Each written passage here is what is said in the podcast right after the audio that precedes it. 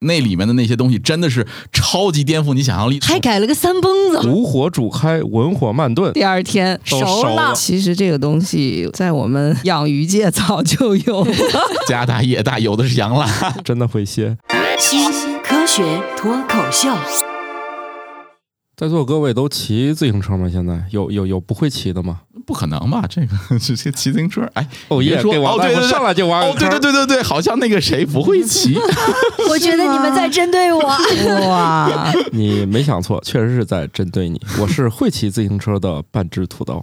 我是高中才学会骑自行车的白鸟。大概四岁五岁就直接就骑两轮自行车的王嗯王大夫。啥意思啊？大部分的学骑自行车一开始不都有一些辅助轮嘛？我就是那个不会骑自行车的巧克力啊，巧克力，听出我的情绪来了吧？我好，大家正在收听的节目是《生活漫游指南》的子栏目《新科学脱口秀》。今天就先从一些离谱的事情开始吧。我们这个节目一开始就发现一个最离谱的事情，就是乔老师不会骑自行车，对吗？但是我觉得这种自行车，你想象一下，好像嗯，设计它的人脑回路也挺清奇的啊。国外某热门视频博主制造出一辆方形轮子的自行车，可以正常骑行和转弯。这个车的车轮外部装有一个坦克一样的履带，方形车轮保持静止，然而边缘会打转，以提供牵引力。我觉得它就比较适合你，看起来这个车它就不会倒。对，它是自动的轮子比较宽，嗯就跟履带一样嘛，很宽，所以它倒不了。自驱式坦克，突然听上去高大上了。其实我有个疑问啊，这种方形自行车，我觉得转向会非常难受的。看它也有点费劲。首先，它这个做出来，第一个就是为了实验这个就是方形的这种履带驱动，第二一个就是呃博眼球嘛。其实嗯它的使用价值肯定是没有什么使用价值的。这位博主日复一日、年复一年的发布各种，就看上去一点儿。用里面有的东西，你们在说手工梗吗？呃 但是他最近我觉得一些发明就真的很有用哎，比如说最近他出了一个叫什么羊驼烤肠机，我就觉得哇，这玩意儿要是摆到景区门口啊、公园门口啊，那小孩不都得疯了呀？别说小孩了，我都得疯。他那个烤肠机像加特林一样可以发射，嗯对可以发射出来，啊把烤肠直接对，可以，烤完了发发射烤完了发射出来。对，那你接的准也行啊，你不嫌烫啊？狗叼飞盘，就是不是，啊土豆好像刚才不小心暴露了自己的什么习性。就是啊一，些爱好。然后他就塞我嘴里了，是这么弄的吗？太污了。不不是啊，那那你说这个自动是咋搞的？它直接像那个嗯找了个羊自水，枪一样，你就把那个烤肠给喷出来了。烤肠机跟羊驼有啥关系啊？外形造型是，它羊造型是一个驼型的羊驼，哦嗨，还可以骑在上面，我还心说，还找了个羊驼雇员站那儿给你烤，心说这活儿应该让钢铁羊驼哦，我还以为这袋鼠感觉体型更像是能抓着烤串儿的样子。不用，人家是加特林式手臂，同时可以烤好多根儿呢。哦，那不就是现在饭店里放的那种可视化烤羊肉串儿旋转？旋转那种，对，是这样。见过吗？但见是我怕乔老师就又开始骂街了。这齿这轮似的，不用炭火烤，还叫烤羊肉串吗？对吗？对对啊，但是你们新疆估计好多也都是改天然气了，很很正常呃。很早之前就已经都改了。是因为我看过一个纪录片儿，香港那边就是有那种烧腊吧，嗯，就是各种那个烤鸭、烤鹅、烧鹅，就这些饭，他们用那个炉子，其实以前都是用煤炭，后来就不让用了。之后呢，他们就全改为那个清洁气体了嘛。嗯，但是它有个问题，就是这个火力不行，要么就是这个火力呢过于直，它就没有办法像过去有那种闷炉那种感觉，所以他们就在底下铺了好多石头。这样的话哦分散一下。对，用石头给石头加热之后，它可以持续产生像炭火那种小火慢焖。对，那个烤制物品，就是首先那个热传导，就是辐射对流传导，对吧？嗯，就是食物在这个热的加热的时候，它需要小火去把这个温度传导到那个肉类的中心，对才能熟。但是这种就是说用燃气燃烧的时候，它只是表面就是说一那个火焰的那个尖端比较热，所以它的热是不均匀的。其实我们也说过，不光是烤肉啊，烤红薯也不能用瞬间太高的温度，而是差不多保持它的中心温度在六十还是到七十度，表皮当然温度更高啊。呃，中心温度维持在那个温度，大概要半个小时到一个小时，那种烤出来是最甜最好吃的。是嗯搞咖啡烘焙，熟手一定会知道，肯定是先进行小火长时间拉长，最后在高温突然提升它的那种香味物质的释放嘛。都会有这么一个过程。所以我们聊两轮自行车，怎么回到烤鸭上？饿了估计是。啊，我中午确实没吃饭，所以这个乔老师这个是一生从一生下来，你比如说我们会骑自行车，可能有一个很大的原因，嗯我们家庭条件定要把话题扯回乔老师不会骑自行车这件事儿。对，就是防止跑题嘛。今天好不容易有说他的机会，就是我们可能都是由于家庭过于不富裕，嗯所以没有办法从一小上学都有人开车接送。嗯，你们家是不是就是属于那个根本不让你学自行车的机会？不是每天都车接车送。没有，嗯，因为我那个时候呢，学校它搬迁的比较勤快，所以呢，就让我连自行车都不用，只要十一路就可以上学了。搬迁的多，但永远是在十一路的线路上。嗯，就是我步行，就是只要嗨，近啊，但十一路两条腿嘛，哎，我才听明白。走路十分钟以内就能到，如果能翻墙更近。哦 好吧，所以在客观上限制了我学自行车。哦，原来是这样。所以呢，也就进一步的让我限制了了解如此奇葩的交通工具的一种方式。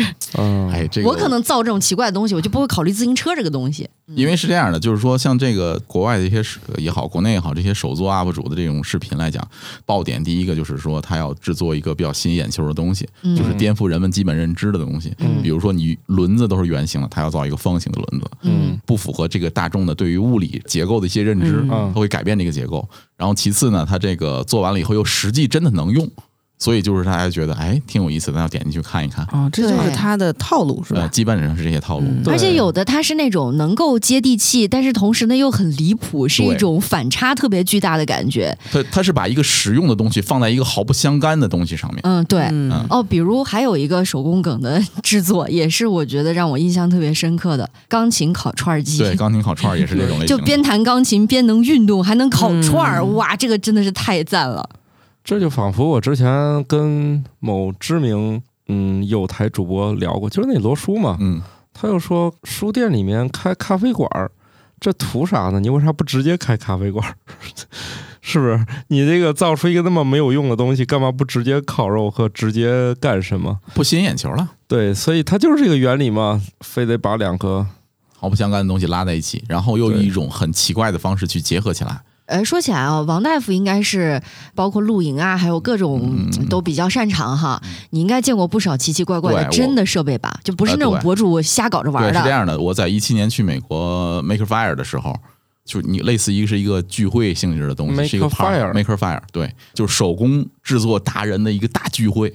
嗯，哦就你可以这么理解，嗯，有机会我可以给大家看看那个照片儿。哇塞，那那里面的那些东西真的是超级颠覆你想象力的东西，就是一个有用的，都没有。也不是说一个有用都没有，就是说东西都是非常让人匪夷所思，但是非常有趣的东西。嗯，能摘几样说说啊、吗？比如说，就有人做了一个类似于像装置艺术的东西，特别巨型的一个机械，机械的一个物体，然后人在能在坐在里面一个操纵，然后就跟类似于高达的装甲或者是什么 什么类似的东西，然后那个嗯他的手是可以喷火的，就是类似于这种东西。这玩意儿还得去加油是吗？呃，所对，以大家对于机甲的这种爱好真的是一以贯之啊。对就有点像那个《环太平洋》里的哎，那对对，可以那么理解。对，还有一个就是小一个挺小型机甲，还有一个是有一大哥改了一辆特别老的这个油车，他把这对他改了电车，他把一辆特别老的油车对自己改的，嗯我这么同时他把这四个轮子改成三个轮子了。啊，还改了个三蹦子，对我的对对，前面是俩轮，后面是一个轮儿。啊，对，还是倒倒骑驴？倒三轮，对，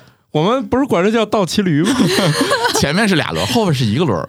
哎呀，特别有意思，就是类似这种东西非常非常多，就是包括一些像其他的一些创业公司也会在里面发布自己的一些产品。比如说，我看见了一个台湾的一个公司，就是大家知道那个当年就是一几年的时候，一会儿有一种烹饪方式叫做哎隔水加热，那叫什么？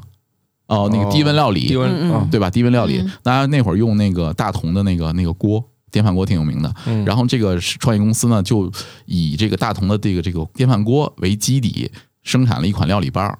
这个料理棒呢，能够利用大同电锅的原来的一些电路和锅体的部分，等于是一个附加组件，放到这个锅里面就变成低温料理机了。等会儿，我突然想到了一样在大学的寝室里面会经常被翻出来的一样东西，热得快，啊，那 对呀小电锅是吗？只要把它的温度不要调那么高，不就行了吗？是这样的。但是低温料理有一个玄学，就是你要保证隔水加热嘛，你要保证这个水的温度是均匀的。嗯，所以它在里面有一个微泵它需要把这个水流动起来。起来对，要流动起来，它有一个很小的一个泵，去让那个水流动起来。其实这个东西在我们养鱼界早就有，所以你们经常吃低温烹饪的鱼吗？你知道我们鱼有这样子死的，然后我们温控失效了？就是一个鱼缸里头要做实验了，买了三百条斑马鱼，先驯养一下嘛。啊三百条那时候实验经费也少，还挺贵的，费了半天劲把那些鱼运进来，放到那个大缸里，有温控设备，有泵头，这不就控温和搅拌你都有了吗？嗯 然后第二天都熟了。这是啥场面？三百条斑马鱼，你可以想象一下。齐刷刷浮在表面上。嗯，嗯不是浮在表面上，很奇怪啊，它吸在那个加热棒上，那个加热棒一条大鱼棒，我突然想到那个土耳其烤肉了，啊，就是那种感觉。你要这样说，还真能买到一个离谱的设备，就叫慢炖锅。对，一样的道理都是一样的。谨慎的发出购买建议啊，因为我丈母娘家真有一个，说炖个排骨吧，他说这个锅特别慢，你最好别用。我心说，这都早上八九点钟，这会儿炖，十二点咱也吃上了吧？我对慢炖可能还是缺乏理解缺。乏理解。隔了两个小时之后，那个水，我的手还能伸进去。两个小时之后，还没上去呢。就是他这个慢炖可能慢到匪夷所思的地步了。他说这个一弄就得十几个小时。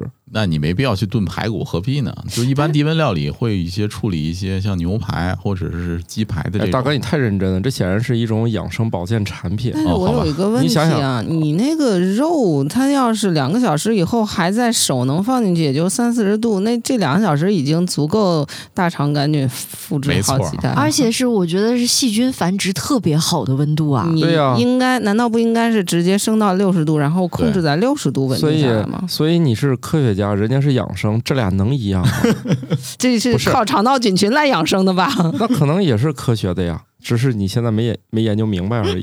嗯，所以我我就第一次明白了这种，就是确实这个地球存在一些奇怪的产品，就是你想慢炖，它能慢啥成？我理解的也是，你先把温度拉上去，嗯，咱中华烹饪都是无火煮开，文火慢炖，对不对？对哎，好家伙，这玩意儿在升温阶段就这么调皮，我觉得他还是电路没做好吧？不是没做好，他就故意的。慢性子，它迎合了人们对慢炖的想象，当然它就瞎整嘛。你想想，而且人们可能就想要炖十八个小时才能吃上这口饭，它要上来就升到六七十度，那十八个小时之后，它得到的是一锅粥。哦，就是真的模拟了所谓的老火靓汤。我是觉得你真的为了炖十八个小时，也完全可以先把温度升上去，然后等到煮熟了你再降下来。所以一看你这样的人都挣不到钱，你是来真的。人家发明了离谱的心理按摩产品，那能跟你这一样吗？我这个也可以心理按摩呀。你煮完了以后，整个环境已经是灭过菌的环境，你再你再盖着盖儿，然后你降低温度，你就不会有菌的 繁殖的问题了呀。听到这儿都换台了，听着跟怎么听着跟那个车上那广播似的？你这所以白鸟老师收获的就只有在加热棒周围的那个 层层交叠的斑马鱼。而人家那个都永远升不到最高温的电煮锅，对收获了盆满钵满的现金。对对对对对，哎，算了，你你你你，财富跟你没有关系啊。你要说离谱的这个东西呢，其实现实当中也有人因为心情不太好，发明了一些离谱的东西。美国密歇根州大学博士生凯特琳·科比在自己的博士论文答辩时，身着一条用他收到的十七封拒信制成的裙子。这些拒绝信呢，一般从这几个渠道来：奖学金申请、论文投稿、会议投稿，然后就拒绝了他。他就是在自己的那些，比如邮件里面检索“不幸”，我们很遗憾的通知你这两个关键词找到了，然后选了一部分嘛，说这玩意儿，嗯，收到的拒信远不止十七封，就是其实做完只，是优中选优了一下，是吗？对，我有我有做完裙子还剩了很适多。合裙子的 这个材料，我有个疑问啊，就是说，就咱先不说这个做这个裙子的动机，就说这个，难道他们发的这个投稿啊，包括这些申请的这些东西，真的认为自己不应该被拒吗？我的意思是说，他这个东西可能确实是人家拒他是有原因的。对，嗯，他自己好像那文章里也说了，他就是想说明学术的道路就是被拒绝铺就的，他也不是一个特别负面说，他不是在吐槽。对他只是说，就是呃你必须要经历这个。然后很多这个研究生们又说了：“哎呀，这谁还不收几封拒信呢？”唯一我想到一个问题就是，他竟然能收到拒信。然后你都石沉大海了是吗？对呀、要我估计就石沉大海，我都没啥可打印的不，是你投稿他还是要拒的，再烂的他也要给你个拒的。对，是吗对，对对学术期刊的好处就是不会石沉大海。然 后这么厉害，我年轻的时候提投稿杂志的一些编辑也会给我发信啊，不好意思，这个什么你可能可以再修改，然后再再考虑什么这些东西，我都确实也收到可。能还是时代变了。从我入行再收到信的时候，就是已读不回。呃，你入行的时候是不是还是纸质的邮件啊？那那人家真的有可能不给你付邮费回来了。姐，我这个岁数也没那么大，对呀，我工作时候已经有电脑和邮件了，好不好？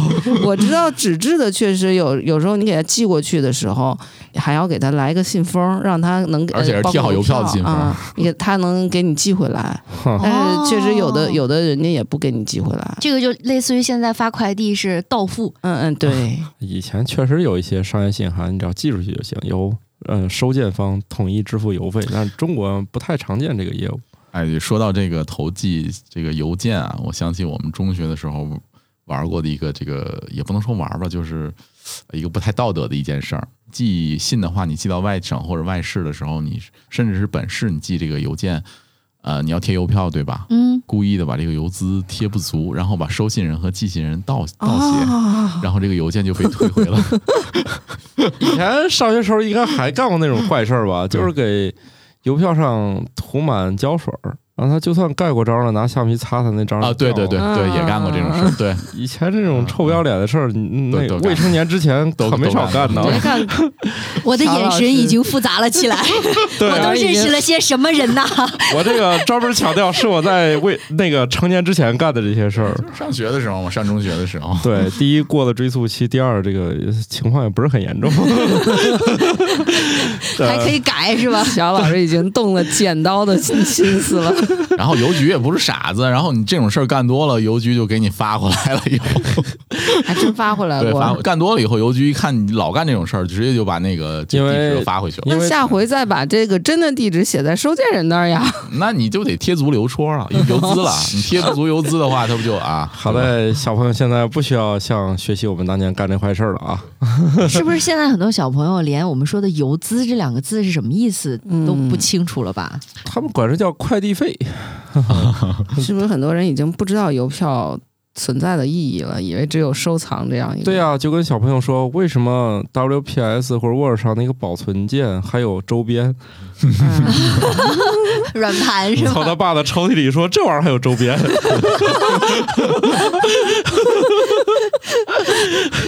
能认出来也是不错的。肯定小朋友就不明白那那个那 图标为啥做成那样吗？是不是很讽刺啊？然后这里那个邢立达老师就说：“哎呀，我这辈子吧，收到的拒信大概加一起不到二十。哎呦，烦死了，烦对死了！网友评论说，大概只能做条内裤了。那也扎得慌啊！其实我觉得现在已经是一种文化了，就是答辩的时候怎么样能够，哎，在自己枯燥的学术生涯即将画上句号的时候，给大家来一点儿出彩儿的东西。行为艺术是吧？哎，对，最早其实不就是在致谢里头啊先谢自己全家，然后就开始嗯有人带完这头就开始谢致谢实验动物嘛。嗯，包包括像答辩时候穿的衣服，其实也是逐渐的演变到现在惊世骇俗到把巨星穿在身上。哦，嗯，就是不断的在创新。大家可以找找，有一些特别离谱的致谢真的发表了。哎，我很好奇啊，就这种答辩的过程当中，有没有一些导师们的接受的底线？呃，一般老师会提前看到致谢，所以他应该还都有个心理准备呃哈对，。心理准备。但是在改论文的时候，确实会很很受伤。我之前听一个姐姐跟我讲过，说在答辩的环节啊，可能尤其是在本科答辩的环节，是有一些导师们的黑话的。嗯嗯，这个黑话怎么讲呢？就是老师在问出这些问题的时候，意思就是你可以闭嘴了，但是呢，通常会被大家认为是你说的还不够，你要再补充一些。这句话就是啊、呃你还有什么要说的吗？这个是在警察局里坐着了吧？你犯什么事儿了？不现在老师们都很直白的，呃，因为发现学生听不懂零零后了吗？啊，还是要把交流呃放在大家都能理解的平台上。像以前那种，你想想你错哪儿了？以前咱们就在那儿寻思嘛，老师就怒气值自己给自己攒的一个高度，然后现在可能也不需要，就直奔主题了你这儿错了，嗯啊给。我改。搞对象也参考一下，别嗯是吧？你哪儿错了？你哪儿错了？我我我哪哪儿都错了，那还生气你这？个呃你这个考虑问题的这个关键是情境不一样。你你答辩的时候，你马上就要跟老师说拜拜了。你这个心情搞对象，你你也打算马上跟他说拜拜吗？四年是不是有些人也就是要拜拜了？你要是奔着白白去这么干也无所谓啊，啊就这样吧。对，可以给大家念几个致谢啊。感谢我的男朋友，在大学四年里根本没有出现，丝毫没有影响我的学习。但是不知道这个发表了没有？因为这些不是我从论文里找到，都是那从有的都是直接那种文档的电脑截对屏，是吧？但是就是看起来这个样式啊，确实是从那种下载那个论文里找到的致谢那一页给就是截下拍照来是吧？发上来的，嗯确实从知识上像那个论文，嗯字体字号啥的啊，挺有意思。还有就两个字，谢谢 啊。还有那种长篇大论的，感谢一些我的妈妈把我生的这么聪明可爱、好看大方。谢谢食堂黄焖鸡这么好吃 我只是想说，你们看到的毕竟都是成品。哦，这都是已经经过多次修改了是吗？我看到过的比较离谱的，感谢我的导师王某某老师，李老师在我学毕业论文期间怎么样怎么样怎么样，啊，怎么老师的姓还记不住啊？啊就这么一句话都能做？啊给老师的姓都搞不清楚嗯啊。这一那我觉得老师还是蛮大度的。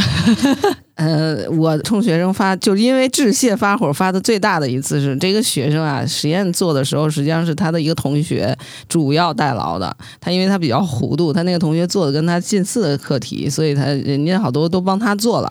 然后做完以后，那论文呢，人家学生也很热心的就帮他做了很多指导。最后他在致谢里把人家名字写错了。啊，你等于说求了个谁，你你都不知道啊？就是错别字儿、同音字，把人家名字给写错了。我当时就差把论文拍他脸上了。就是实验也不是你做的，嗯，论文也不是他写的，论文可能也不是你写的，有一个致谢，你就写个致谢，自己写的。你就写个致谢，你还能给人家写错，那只能写真的会谢。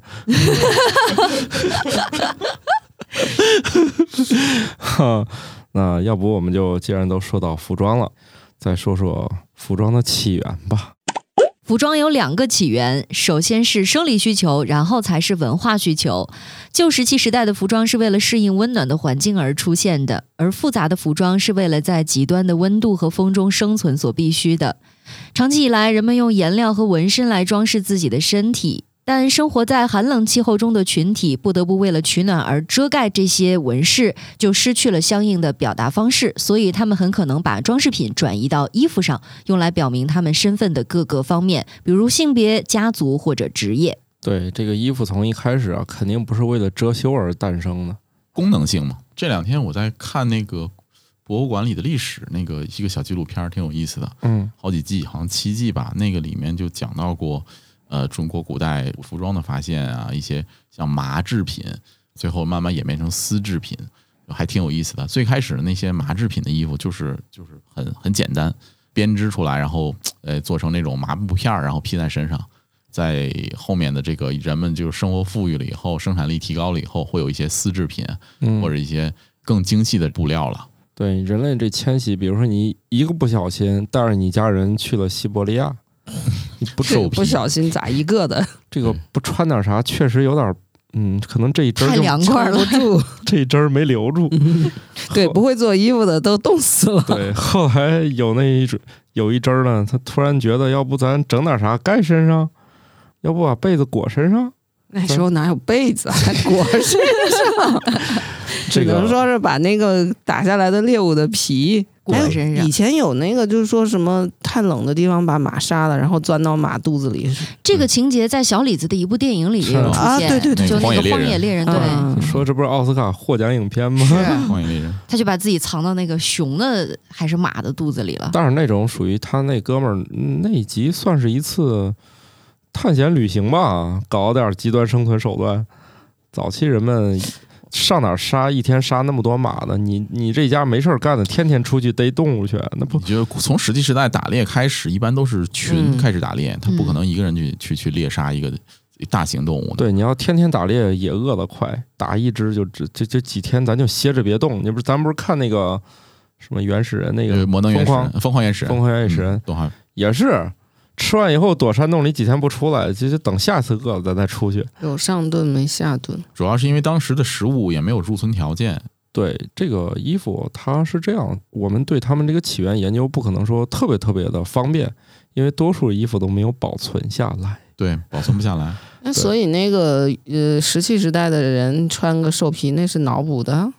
那倒也不是脑补的，那还是就是从用兽皮做装饰，我记得呃，是就是后来看到的这个装饰都是一些很厚一些的这个文物了。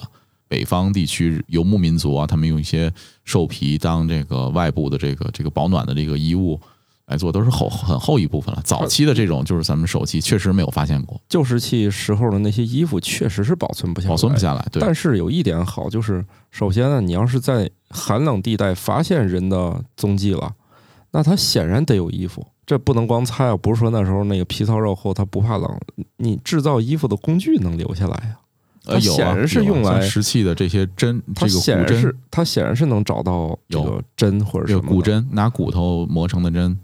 我现在觉得应该让广大青少年记忆最深的兽皮类的衣物，应该是孙悟空的虎虎皮裙儿儿。哎，对，哎，那个把孙悟空是放在哪个年代的？同时代的人都已经有衣服穿了，哥们儿还是喜欢兽皮裙儿。应该是设定是唐朝吧唐？朝，对，那是他师傅给他缝的呀。在一百万年前呢，我们也找到了一些那种刮皮器，当然可能翻译的不太准，反正意思就是总得把那皮给剥下来。对，把皮剥下来，然后把那个皮上面那层脂肪刮掉，嗯然后呢再晾晒晾干。对，再一个，应该也还有一些岩画上头会有记录。我嗯现在印象当中，小的时候有一项技能是让我觉得特别神奇的。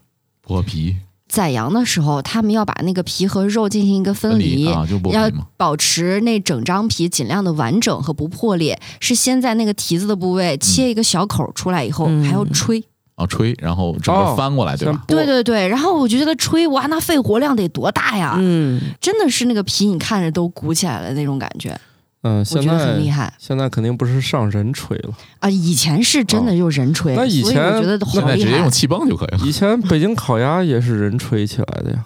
你吃的每一只都有个师傅，往鸭嘴里吹气儿，又回了一个好像不是从鸭嘴里的那那嘴形就是鸭屁股里，形？状，他俩不好 崩一块儿，也不是从屁股里吹的，他就不能从脖子那个皮儿往里吹吗？啊，也好吧，我我印象是从脖子还是脖子跟开个口儿，要么就脖子，要么就脖子跟那个肩膀连着那一片儿。大部分应该是脖子，因为他下刀宰那些鹅的时候，呃，那个鸭子鸭子的时候也是从脖子那儿放血的嘛以。前为了让你看，你去烤鸭店，他挂那一溜儿鸭子，个个都是鼓起来的。嗯，对对嗯对嗯啊，放心吧，现在不是人吹的，早就换机器，弄一个那个金属的那个那个小小小小系统嗯，咔后边是个电，泵气泵，对吧？对手攥紧点儿，气泵一打，嗯，跟吹气球似的哈。我一天总能打爆一两个。所以他们石器时代发明一个最重要的工具，就是有眼儿的针。要不你想，这玩意儿它没别的用处啊。动脑子了。当时人们就是确实特别热衷于发明这种原始的工具，但甭管怎么样啊，都冻成狗了，那肯定得琢磨着穿衣服了，是不是？要不这一针儿就又没了。能活下来都是热爱时尚啊，穿衣服呀，嗯，就引领了整个这个潮流了。说咱得穿衣服呀，所以人家的穿搭品味很好，保命。对，咱先进，咱穿衣服行吗？你要不移风易俗嘛，说你们得把衣服穿上，咱咱穿上咱就先进了。但是你看啊，大家就经常就看那个，其实以前人们在不穿衣服，或者说咱现在看那些部落只穿一些朴素少量的衣服的时候，他其实很喜欢全身搞个彩绘啊啥的。这就其实跟他的社会地位有关系吧？我刚才还在想，他那些衣服，我觉得辛辛苦苦做出来的，死了以后是不是也得要传给下一代？那保存其实寿命可能没那么长，因为它是很难保持住那个状态，而且有磨损对有旧有老化，对，就差不多得了，不像现在衣服都是洗坏的，不是穿坏的一样，要么只是由于变色呀、或者变形啊，你不喜欢了，对，不但是对他们来说，一张兽皮还有忘拆快递 我觉得穿的皱巴点儿了，也一定要穿下去的吧？人人人家皱不皱，可能根本就不是要考虑的事儿，好吗？除非碎成渣了。要不就是饿极了。所以你看，后来就发展出了文化，就是服装啊、彩绘就开始表明我姓这个我就厉害，我是那个我就厉害，我这职业身份呢。再往后呢，现在这首饰不也是吗？好家伙，你喜欢彩绘的人，他遇见冷，他不也得穿衣服吗？穿完之后，这不是白化了吗？就得把它弄到衣服上面，就穿到衣服嗯外面，首饰啊啥的，你看这都。里外各一套。就比如说你们去弄那个美甲，嗯，没有人弄脚趾甲的是吧？有有也有啊嗯，你得等夏天吧，要不你冬天穿个长靴你。看不见。自己一天都看不见一个小时了，你这何苦呢？是不是？你你这夏天肯定都弄上，换个拖鞋啊、凉鞋啊，大概就这意思哈。所以这个衣服，首先呢，它是一个解决能活下来的问题；其次呢，它的需求就是上面有没有印一些老花啊、logo 啊，这才体现出我穿这个衣服的意义。实在不行，就在外面加装一些挂件儿，代表我有钱啊，大金链子，我很调皮啊。小手表，对。大金链子小手表。一天三顿小烧烤，我们继续再说点离谱的事情吧。嗯，接下来的这些离谱的事儿呢，就听起来比较悲剧了。一名五十四岁的男子在两天中每天饮用约二十二升全脂牛奶，把自己送进了重症监护室。二十二升，有这么他好喝？怎么喝下去的？不是有这么好喝吗？不是重点，不是好喝不好喝，喝水也喝不了这么多呀。就是说牛奶的百分之七十都是水吧？其实嗯它没必要这么喝吧？就是你喝了这么多水，都水中毒了，对不对？是啊，十几公斤水啊，这可是。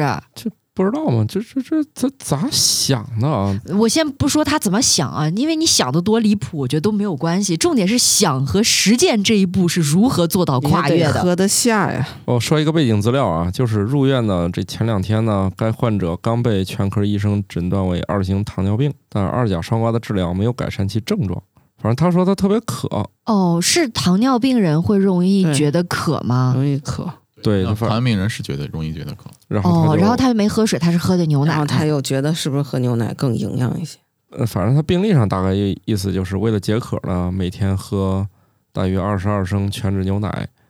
他的医生呢就在病历报告里指出呢，根据牛奶的营养价值，意味着短短两天内摄入了一千五百四十克蛋白质、一千九百八十克糖和一千四百九十六克脂肪。妈现在耶！的问题是这几斤东西究竟哪个更致命？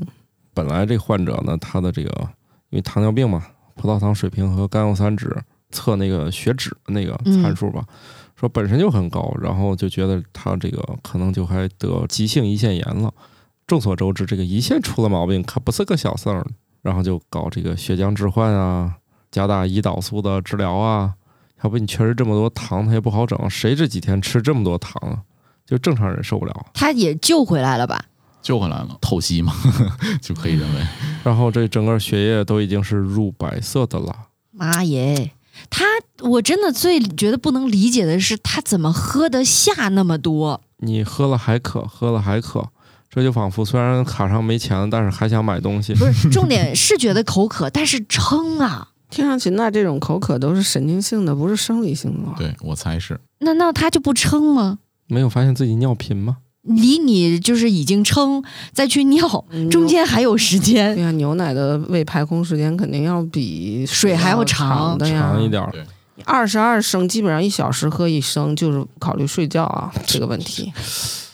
一升在胃里一小时肯定排不空的。对啊换成九也渗透受不了压比较。你想想他那一天啊，如果是躺床上，那就是又撑又渴又憋，那得多难受啊！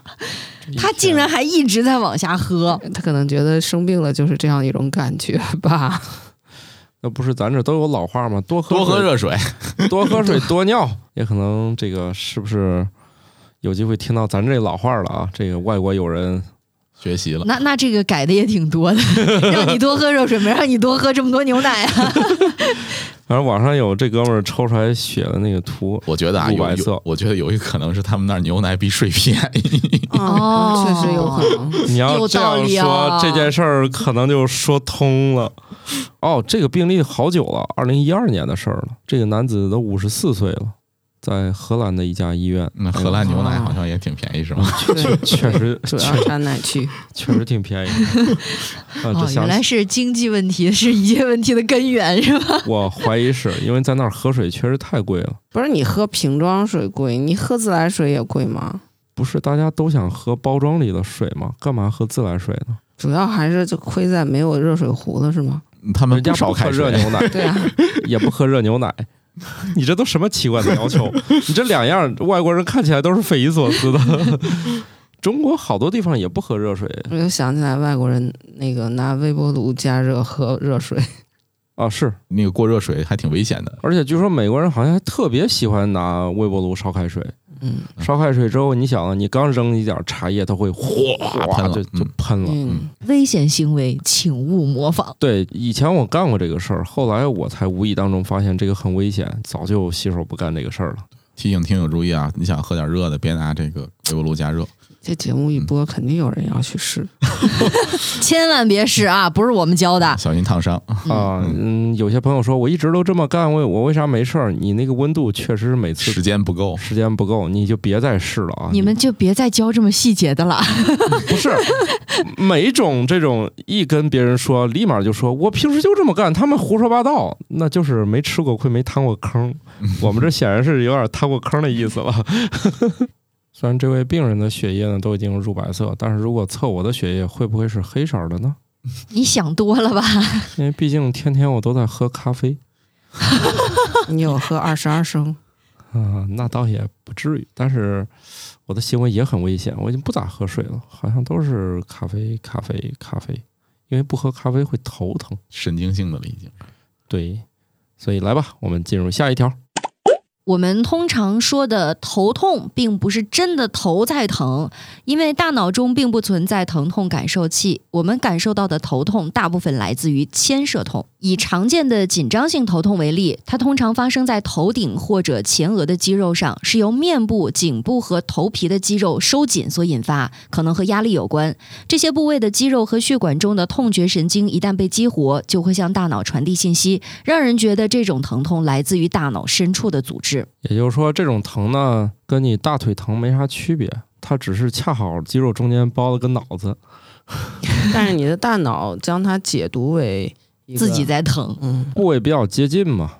我想起来一个问题，就是有台主播丽丽做了一个心脏手术，就是为了缓解她三十来年的头疼症状。哦，对，啊，啊头疼一心脏，她是那个卵圆孔未闭，就是从上小学开始就疼。头疼对，然后做完了一个手术，就是把那个卵圆孔闭合了，闭合了，就解解解是。因为脑供血不足吗？不是，它是有一个叫什么什么什么微粒，一种微粒，因为在那个心脏呃左右心室、心房之间的过滤的时候，出现了那个穿透性这个，因为有一个孔没闭吧，就是穿透了，然后就是从血液里面进入脑神经，也不是什么一个玩意儿，我也没记清楚，反正就是因哦为心脏病导致了他头疼。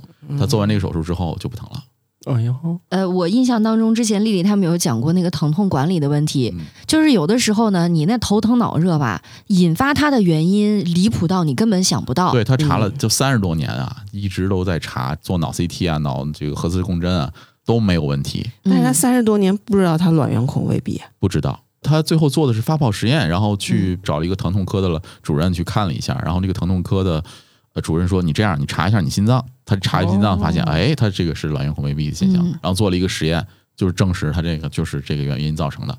做了心脏手术就好了。这个小心脏手术听呃不是起来也很不是很严不复杂重，对，不复杂。也是介入那种对对对，介入性的，然后在腋下还是哪，反正就是，总之就是就是血管里面穿一个，然后过去以后堵住它就行了。哦，脑圆孔未必其实就是一个挺常见的常见的对，挺常见的，大概感觉好像检查起。来也不是很难查的。他就有做了一个发泡实验就可以就查出来。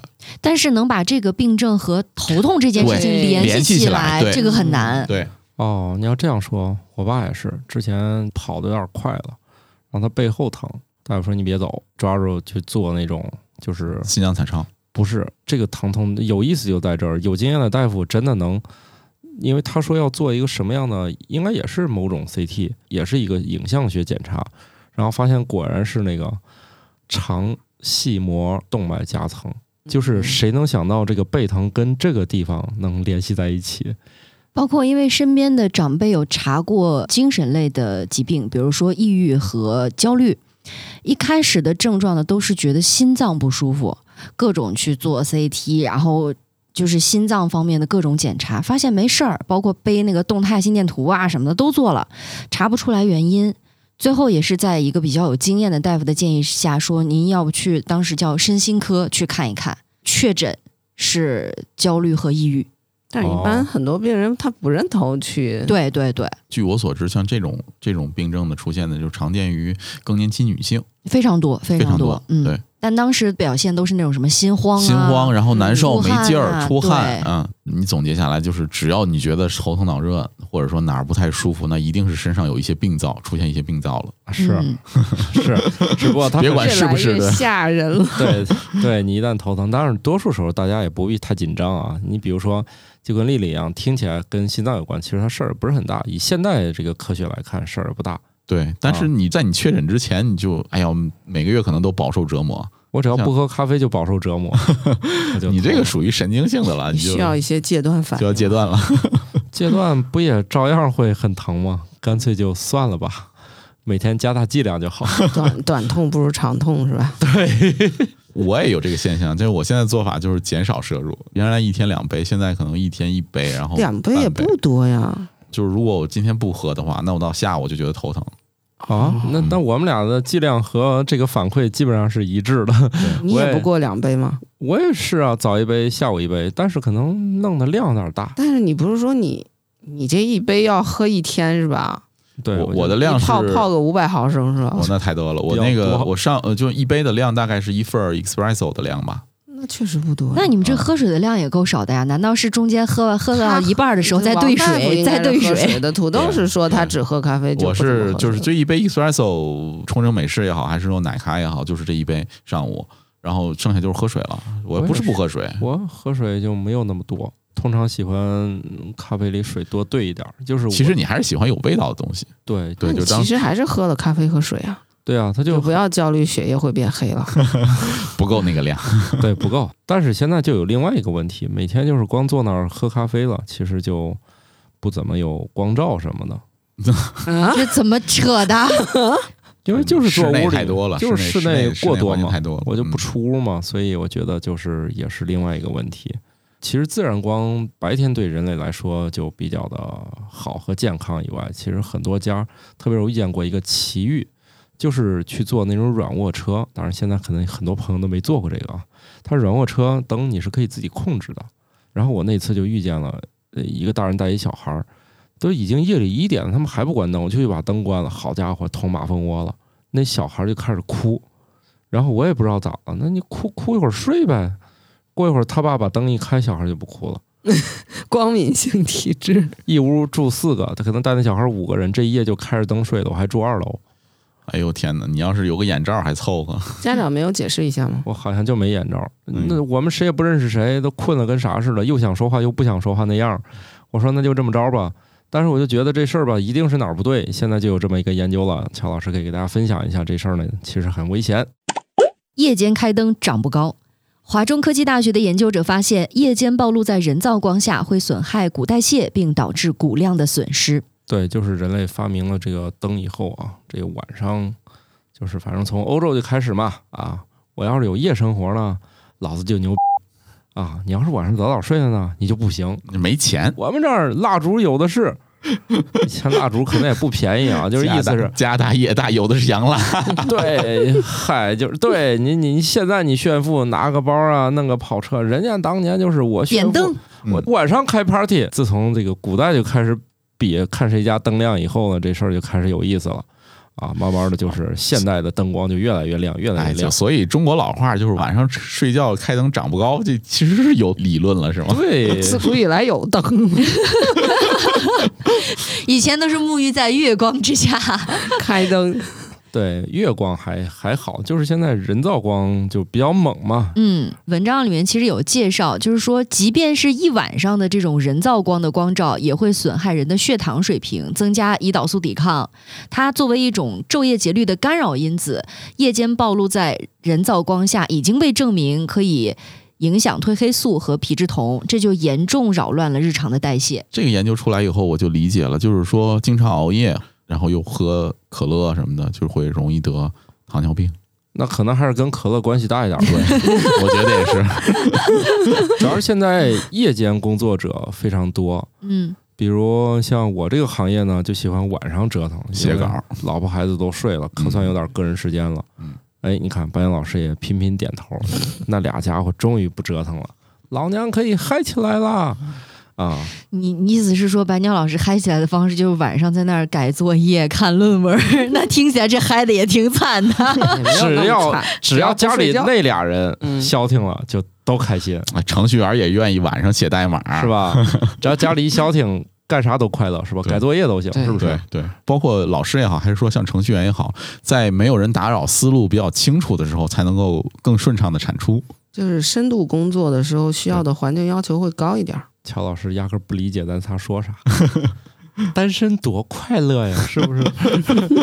我晚上想干啥就干啥，老娘不想干啥就不干啥，是不是？现代也是这样，你看啊，这前一段有一个流传很火的一个，就是一小孩儿游戏打到后半夜三点，他爸就说：“那既然你要是打游戏打到三点，要不咱俩就出去转转，转了转就发现有菜市场去上货的，有修路的，有打扫卫生的，打扫卫生的，嗯这啥都三点，其实城市的夜间的三四点三四点钟就开始了。其实可忙了。我以前有偶尔那种加班到一两点的那种生活，我路上回去，我感觉 路上还挺忙的，就是肯定是各种作业都开始了。这种它其实也不是也很健康的，但是，哎呀，在维维持生计面前，这个苦又有什么不行呢？假如有可能啊，夜间光如果是有可能避免的话，就把窗帘儿拉好搞得厚一点，把家里能关灯都关了。我就特别有意思，我睡觉是绝对不能有光的。然后我老婆睡觉就无所谓，她有时候经常开着大灯睡。我说你开着灯都能睡着，这也太厉害了。她说这这有什么？就是闭眼睡呗。我说我绝对不行，我连个台灯、夜灯开着我都睡不着，还有那种必须得整夜开着电视睡觉的，那是白噪声吧？对，那夜里也不知道啥节目那么催眠。我睡觉的时候其实是一个呃对环境要求挺高的，而且我一旦睡着了，有任何的动静我都会都能惊醒我。哦比较轻。对对，我现在发现，在家里面的有一个魔咒，嗯，这个魔咒是什么呢？就是你正经躺在床上睡，未必能入睡得很快，睡得很好。嗯比如说，可能就到九点左右的时候，我在沙发前面在看剧、看电视的时候，困了。看着看着就突然就睡着了。那个时候灯也开着，然后？电视也开着，就睡着了。你可能养成这习惯了。你像我妈以前就中午喜欢看一个节目，哎，中午有一个法制节目叫什么？今日说说法我妈每次就是看了一个案情的提要就睡着了，最后他有一段激昂的片尾音乐，我爸醒了，他就是这样闹钟，他就每天这样接受了这个午睡普法非教育。常规律。但是呢，我的那个剧老在换，可能就是那个沙发的那个环境让我觉得可以入睡吧。哦，一个是环境，还有一个那个剧的那个就是节奏，类似于白噪声的那种，你可以理解为自己大脑进入了一个习惯性的一个休息的阶段。他这个是休息前的仪式，打开一个剧。啊，啊，睡前仪式，然后你晚上正常睡觉，比如十二点睡觉，还能睡得着吗？就手机多好玩啊！好家你就改，一下，你改成九点的时候是玩手机，对，然后十二点的时候再看剧。那我还得把电视再搬我卧室去，也挺累的。不用搬，再装一个。不是你在手机上点开视频就不行吗？太小了，真不行，没有那个环境就不行。容易砸脸上。重点，还有一个环境变量，你们忘了吗？是沙发。嗯，哦，就是人体在沙发上的姿势和在床上的姿势，你躺平了以后，你大脑的充血，就是心脏的泵血的机制，比躺在沙发上可能略差一点儿，对吧？嗯，强行解释的话，可以可以这么解释吗你？不要强行解释了，就是一般来说换个地儿就不太容易睡着，但是沙发是个例外。回头期待一下科学家有没有专门研究一下这个现象，嗯，为什么沙发上容易睡着？嗯，发表一篇论文，估计有这个研究，我回头也找找吧。我希望在未来的什么搞笑诺贝尔啊、波罗科学奖啊、看到类似的研究。我的意思，如果这样的话，卧室里为什么不能用沙发？有个东西叫沙发床，沙发床是一种坐起来也不爽、睡着也不爽的物品。就类似于我们开头提到的那种莫名其妙的发明。对你像我们以前都认为手机和相机是俩，到现在手机很难说完全取代相机啊，只是多数情况我们用不着了。这就是你非要强行把两样东西搁一起，就明明你相机花四千块钱就能搞定，你非得把同样效果塞手机里，就花了一万。好吧，既然骨骼这块儿有点问题，是不是一般咱得吃点什么再补一补。补一补？咱看看这个以前的人们都是怎么用补品来画画的吧。切的好硬，意大利文艺复兴时代的大师们喜欢往油画里加鸡蛋黄，好吃吗？能吃吗？甜甜。这个这个研究好像很久了，就是像达芬奇的一些画作里面就检测出蛋黄的那个成分。就是以前大家只知道它里头加了蛋黄，但是它究竟是在什么时候加的？哦，就是在底色阶段，还对是在那个就整个那个嗯，是在那个大火它烧开阶段，还是小火慢炖阶段？嗯，然后他就是做了一下，可能是有更好的光谱啊机之类的分析器啊，能够做到更细微。他发现它是涂在最上层，呃防止它起皱。它有几个功能，一个是就是防止颜色氧化，还有一个好像它那个里头有一些鸡蛋里的成分可以抑制微生物生长，还有什么的，啊没记会抑制微生物生长。我怎么觉得可能会增加速微生物生长？好像说有什么酶是会抑制的。哦，那它主要因为它其实也挺快就干了，啊摊哦，开了，明白了，摊开了。对对对对对对。当年用的那些燃料都主要是一些自然物、矿物提取的嘛，啊也也有些从动物身上搞的吧。这玩意儿能防止吸潮，就是一属于一个防潮剂的一个作用吧。哎，这蛋白质还有防潮的作用吗？因为我印象当中，就是他们往那个画完以后，往油画布上去刷一层嘛，对，他们是要把蛋黄和蛋清分离分开的，分开是嗯说应该是刷蛋清儿，我知道哦是刷蛋清儿哦，蛋清就是刷在那个形成薄层表面对形成薄层来来相当于防水吧。对哦啊，不不是防泼水，就是防潮吸啊，防吸水。啊，那防。蛋黄是在什么时候？蛋黄主要是增稠吧，然后就防止画儿在这个干燥，因为它颜料不是湿乎乎的嘛，对防止在干燥过程中起皱。我更好奇的是，这些画家是怎么发现蛋黄可以有这个作用的？是呗。其实还有一种可能啊，就晚上他老婆在那儿做饭的时候撒了点儿鸡蛋在桌面上，然后没及时擦掉，过了会儿变成硬壳壳了。更有意思的这个解释是可以理解为，就是他就觉得鸡蛋黄是黄的，然后当黄颜料用。他应该不至于当个黄颜料用。就是以前有个英剧专门讲各种高智商犯罪的，他们呢就是想盗窃的那个物品之一就是艺术品，他们并不是把这个真迹偷来去卖，然后就他们要仿制一副一模一样的，哦。中间就找到那种仿制大师。而这种画呢就很夸张，就是它里面就是过去的画里面用到的材料是五花八门的，对呀、只只有你想不到，没有它就是不敢用的材料，所以仿制一幅跟原画一模一样的东西就很复杂，必须需要用原来的材料，原汁原味儿。原汁原味儿。当甚至要用当年的一些什么沙子、羽毛啥，就这些就都要在画作里面都能呈现，否则的话，比较厉害的鉴赏家就能发现是假的。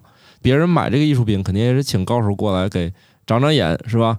所以他们就要用从头到尾，哪怕还要找到当年的沙子什么的，重新往里面掺。想想这以前那画里面还掺沙子，因为它你想颜料是矿石磨的嘛，它颗粒度不一样的话，里面包括有一些杂质，可能就是某一个岩层或者当地一个产地的某一种矿物，它能够制作出这种特殊的颜料。那只要嗯鉴定这个就可以了，对吧？就很像那个法医，嗯，有点这个意思。嗯就是哪个地方产的这个花的花粉，呃哪个地方的岩石中的这个含呃那个沙质中含有锰铍，嗯包括是有的。这个有人发现了尸体，有一段时间了，上面长出来的这个蛆虫和那个对，或者是一些微生物，或者是其他的有当地的什么特色，某一种特殊的虫子什么之类的，都有可能判定它到底是在哪里发生的。对，对，一听就不是咱这一般人干的，感觉比重新画一个费事儿多了，嗯，对吧？给我一支 pencil，再买一个 Procreate，几下就画完了。其实这种往颜料画作里面加鸡蛋，就是为什么要选择加这种东西，我们现在有点闹不明白。之外，包括原来我记得土豆有一次聊过一个话题，就是关于铅进入汽油的这件事情，防爆剂对相关的一些化学材料，对吧？嗯，那你说究竟加什么东西进去有用对？那可试验的材料那么多，那你要想为什么最后敲定了这一种？爱迪生试验了一千多种啊，那是因为他笨。就是我们觉得科学咱放一边儿，就是技术的研研发通常是蛮力，对，就是大力多做实验，出奇迹。大做实。验确实是蛮力。现在其实也是啊，铅那个故事啊，最后也并非说他真的有那么多材料全试了，虽然他都试了，但最后他成功之前，他是找到了一个理论指导，就是他前面试了好多好多种东西，都发现不行，最后是由某一个版本的元素周期表指引他走向了使用铅这一大类里面化合物的一个道路。也就是说，折腾了半天，最后还是理论指导了他往前又走一步。而爱迪生当年可能也是这样。就是折腾半天都没有理论指导，所以只好一个一个这样去试，最后才试出污来，是吗？所以当年估计也差不多，就是挨个儿都弄呗。他们肯定是又用天然的，又用矿物的。今天杀个鸡，明天宰只羊，才抹过鸡血是吗？嗯，不知道为什么，我想起来小的时候过家家的场景。你就是小孩儿嘛，在地上那霍楞呗，嗯，手边有什么东西就玩什么，就怼出来什么啊暗黑料理，对，差不多就这意思。对，以前的作文里不都写嘛？啊，我下碗面条，把所有调料都放进去了。长大发现试了试，其实应该还挺好吃的。不对，第一次书面记载中提到类似柠檬水的饮料，是在十二世纪一位医生的阿拉伯语论文中，对，这是柠檬水的起源呐。对这个论文叫《论柠檬：它的饮用和使用》，阿拉伯论文啊。所以他们其实那时候就不知道这玩意儿这么酸这么难吃能干嘛，就琢磨了一下是吗？我觉得当年把柠檬当药还是很合理的。好像这个论文里面是写了很多饮料的配方，不仅有柠檬汁，还有水果、草药和香料。我突然想到，这也是个路子啊！想要发论文，你看这篇叫《论柠檬它的饮用和使用》，再发一篇论文《论咖啡它的饮用和使用》，啊，论茶它的饮用和使用巧克。力老师，你说这个书现在特别多，你悟到了那个材料专业，我要黑专业了。材料专业目前突飞猛进的一个基本方法，论某某的你比方说啊发现和使用，那个纳米二氧化钛的什么什么光催化降解效果，然后呃，纳米二氧化二氧化钛负载在什么壳聚糖上，它的光催化降解效果，然后纳米二氧化钛附着在什么活性炭上，它的光催化降解效果。好家伙。只要一个词单词替换，把那个数据往上一换，单词一换，然后分析讨论，完全是一样的结构，最后 GPT 重新降一下重，嗯，都不需要。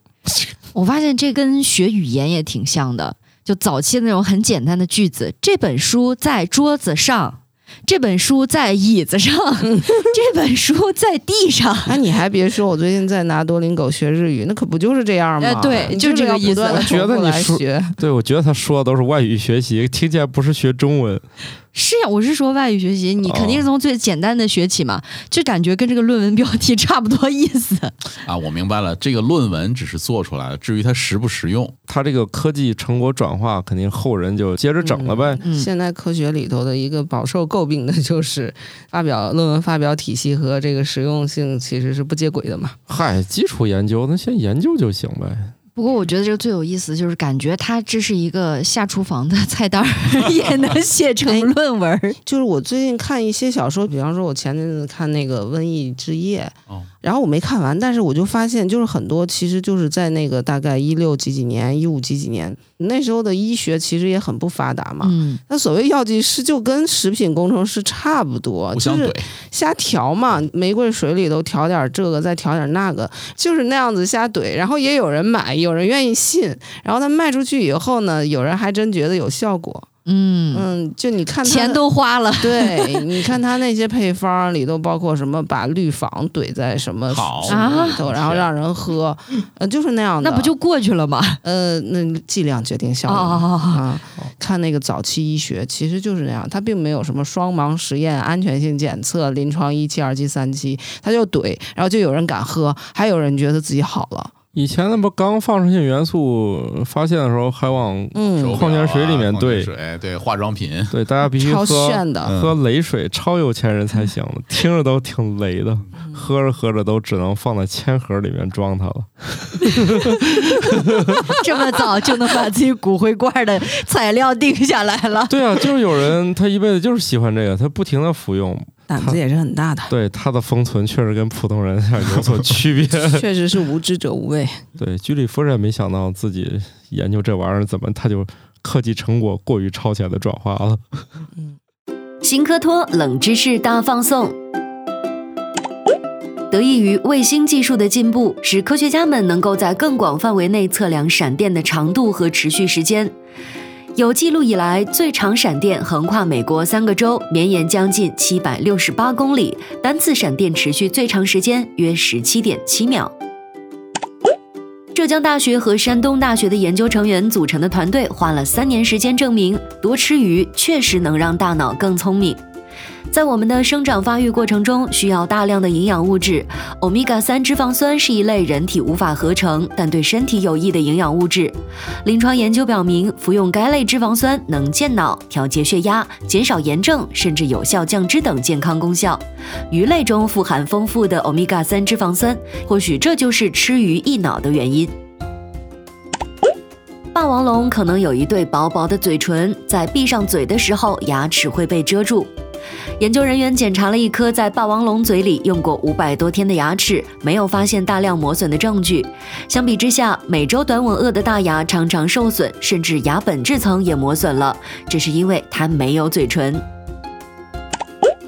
世界上发现的所有黄金只够装进一个二十三米乘二十三米的立方体盒子里，这个立方体的重量大约是自由女神像的八倍。截至目前，人类历史上开采的黄金总量约为十八点七万吨，而总发现量约为二十四点四万吨。由于黄金难以破坏的特性以及可回收利用的能力，所有已经开采的黄金都还存在于这个世界上。我们的味蕾上分别有感受酸、甜、苦、咸、鲜各自的特异性味觉受体，用来感知这五种味道并产生味觉信号。而在对果蝇的研究中，发现了一种能够感知碱性食物的全新味觉受体，可以帮助果蝇检测食物的 pH 值。但我们的舌头上是否也有这样的碱味受体呢？期待不久之后的研究可以给出答案。好了，那我们这集就这么着吧。嗯，大家喝点清爽的柠檬水。对不要喝雷水。对，水煮蛋、煎蛋都不错啊。啊、牛奶呢也不要一次喝那么多。拜拜，拜拜拜。新科学脱口秀由《生活漫游指南》制作播出，节目依然在进化，欢迎提出您的建议，请在微信添加好友，搜索小助手“生活漫游指南”的拼音全拼，加入听友群，用脱缰的快乐和天南海北的朋友们漫游吧。